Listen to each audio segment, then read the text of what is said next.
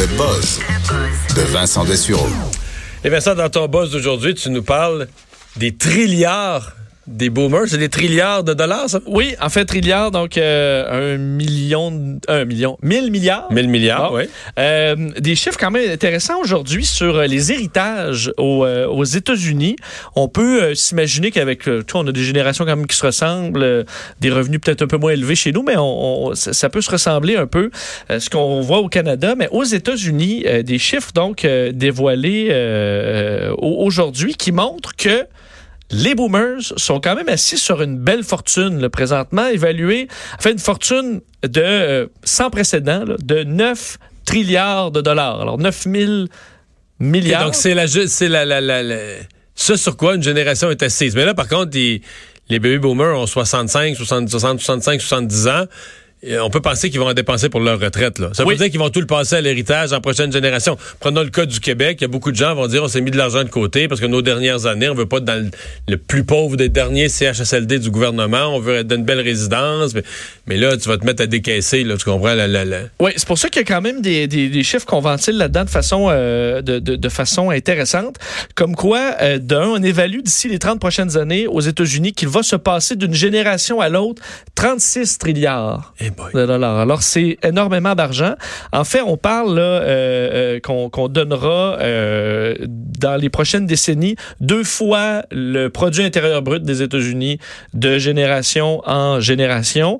Euh, c'est d'ailleurs euh, bon United Income qui gère justement des, euh, des, des fonds qui a dévoilé ça aujourd'hui. D'ailleurs, en 2016, il s'est donné en héritage 426 milliards de dollars aux États-Unis. C'est du jamais vu. En fait, si on compare à 1989, c'est une hausse de 119 Alors, il se passe présentement beaucoup d'argent. Il faut dire que ceux qui en bénéficient, quoi qu'on ne souhaite pas euh, la mort de nos, de nos parents là, en général, mais euh, présentement, c'est les boomers qui en profitent parce que c'est eux qui bénéficient de ces héritages parce que ça ne va pas à des jeunes présentement en grande majorité. Les, ceux qui reçoivent Non, mais ça, c'est un point. là. Les gens décédant de plus en plus vieux, on prolonge la vie, etc. Les gens reçoivent des... Et ça, c'est- c'est c'est un questionnement. Là.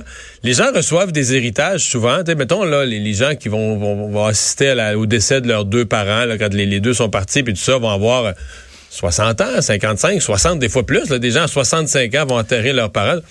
Donc, ils sont à une étape de la vie où... euh, leurs enfants ont fini leurs études, la maison est payée. euh, tu vois, tu reçois un héritage à un moment de ta vie où... tu dans as moins besoin. Ben, en moins- fait, ça dépend parce que ce qu'on ce qu'on dit d'un, le, le, le- ceux qui le receveur moyen d'un héritage a vieilli de 10 ans depuis 1989, elle a passé de 41 ans à 51 ans. Ça, c'est l'âge moyen. On comprend qu'il y en a des plus jeunes et des plus vieux, mais c'est l'âge moyen. Et que, euh, alors on dit, on n'achète plus avec l'héritage des, des, des fournitures scolaires, mais on achète des, euh, des, des factures médicales, euh, des euh, et aussi surtout la retraite, parce qu'il y a quand même, faut dire, une partie des retraités qui n'ont pas nécessairement accumulé assez d'argent, faut dire dans une portion plus pauvre. C'est l'héritage qui devient le fonds de pension. Et l'héritage arrive pour eux à un bien bon moment. Ça arrive, ça arrive Ouais. vers la cinquantaine, soixantaine, où tu n'en avais pas mis assez. Et là, l'héritage arrive pour soutenir euh, les, les dépenses de ces gens-là. D'ailleurs, on dit euh, en, en, que ce que ça amène, c'est une différence quand même de plus en plus importante entre l'argent d'une famille jeune versus une famille plus âgée. En 89, le hum, disons euh, le ménage médian des 65 à 75 ans avait en moyenne huit fois plus d'argent qu'une famille entre 25 et 35 Huit fois plus qu'on avait accumulé dans le fond de sa vie. accumulé, puis c'est normal quand même qu'il y en ait plus. Mais on est passé en 2016 à 13 fois. Alors c'est quand même ce- cette différence-là s'élargit entre les familles. Donc, on accumule plus d'argent dans sa vie. là. Euh, oui. C'est ce que ça témoigne. Oui, ben faut voir si les milléniaux vont être capables d'en accumuler autant. Mais présentement, entre les milléniaux et les boomers, il y a la différence est plus large que euh, que à l'époque. Et euh, on euh, on explique que la donc la moyenne présentement de ceux qui reçoivent un héritage, c'est quand même 295 000 dollars, alors qu'en 89 c'était 169 000. Alors c'est quand même une hausse- moyen aux l'héritage moyen. Et à presque 50% cet héritage-là, c'est des actions, euh, de l'argent, donc des- quelque chose qui est assez liquide, contrairement à une maison euh, ou un bateau. Alors, c'est souvent assez liquide que, ce qui se donne euh, de nos jours. Alors, euh, c'est c'est quand même des sommes assez considérables qui vont se promener d'une génération à l'autre.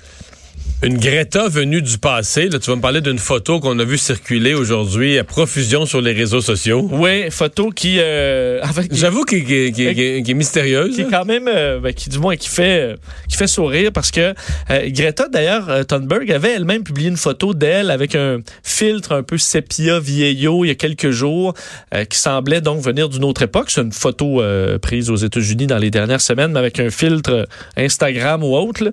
Mais dans les dernières heures, a été publiée une photo vieille de 120 ans qui montre une adolescente en 1898, euh, trois enfants au Yukon à l'époque de la ruée vers l'or, et une des petites filles avec des tresses ressemble comme deux gouttes d'eau à Greta. Incroyable. Mais elle ressemble vraiment beaucoup. Euh, et là, et là, on se demande, est-ce que dans le fond, Greta Thunberg arrive? Là, c'est ce qui marche pas dans l'histoire, c'est qu'elle arriverait du passé. Ah oui. Pour nous avertir qu'on doit réagir au changement climatique. Mais est-ce qu'elle vient du passé? Ou dans le fond, cette photo ne serait pas une photo du futur? Ah oui, après la fin du monde, puis le monde qu'on reconstruit, puis là, on repart. Euh. Parce que là, elle, elle, a une vieille robe, elle est en train de ramasser de l'eau dans, une petite, dans une petite chaudière en bois. Alors, est-ce que dans le fond, Greta viendrait du futur, comme dans euh, Terminator 2, pour nous avertir de la fin du monde? Parce qu'elle, elle l'a vécu, elle était là comme enfant dans le monde de, je sais pas, 2040 sous l'océan, euh, donc euh, qui a été... Donc vient-elle du passé ou du futur? C'est la question du jour. Pour nous avertir euh, de l'imminence d'une catastrophe. Moi, je pense juste qu'elle ressemble à une petite fille de 1800, mais on, a tous, on, a tous, notre sosie, là. Mais aussi, si, c'est une, si c'est une, c'est un dieu, là, Greta, parce que c'est un peu ça ce que certains cherchent. Je suis content que tu évoques cette hypothèse. Si c'est un, si c'est le Messie, là, Greta, ben, pourquoi son catamaran avance pas? Ce serait un peu ma question. Bon, ça, c'est l'autre question. question tu as beaucoup de nouvelles d'elle. D'abord, une faible progression en bateau. Oui. Mais euh, aussi des nouvelles un peu plus, on va dire, moins quantitatives, plus qualitatives sur le voyage. Oui, parce qu'il y a quelque chose de, mettons, tu dis, on sait qu'elle est en catamaran depuis, depuis maintenant huit jours, presque neuf, euh, vers Madrid. Si on fait une règle de trois en termes de distance, là, elle n'arrive pas à temps pour la, conférence sur l'environnement à Madrid. Il va falloir qu'on clenche. parce que là, elle est présentement à la, disons, la longitude, donc de, d'est en ouest, à la hauteur de, euh, de du Nouveau-Brunswick. Elle est encore à Terre-Neuve, mettons? Ah oui, Terre-Neuve. Excuse-moi, elle est passée à Terre-Neuve. Alors, elle est au niveau de Terre-Neuve. encore loin de l'Espagne, là. On est loin de l'Espagne, euh, pas mal. On est loin de l'Islande. On est loin, de, on est très loin de tout. Après huit jours, ça doit, devait durer deux semaines. Alors, on comprend qu'il reste six jours pour respecter les temps.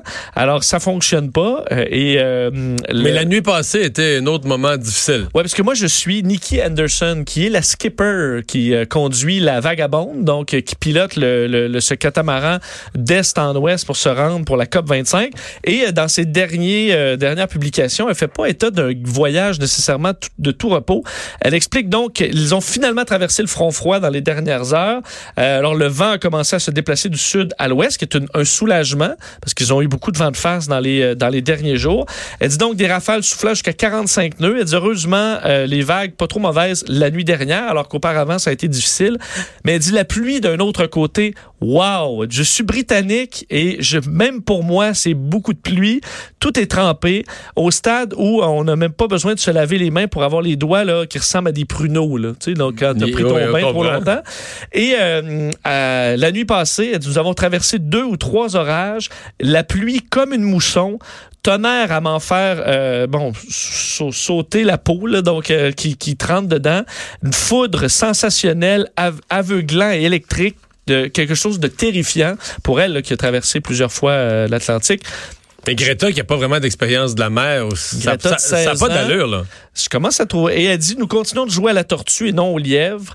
Euh, quoique le temps, les prévisions s'améliorent légèrement pour euh, les prochains en rappelant, jours. En rappelant que je lui avais trouvé des billets d'avion à moins de 500 dollars à partir de Los Angeles. Là. Il y a trois semaines. Oui, donc là, elle évitait, elle évitait de traverser en auto toutes les États-Unis, même si c'est une auto électrique, elle évitait de traverser en auto toutes les États-Unis. Oui.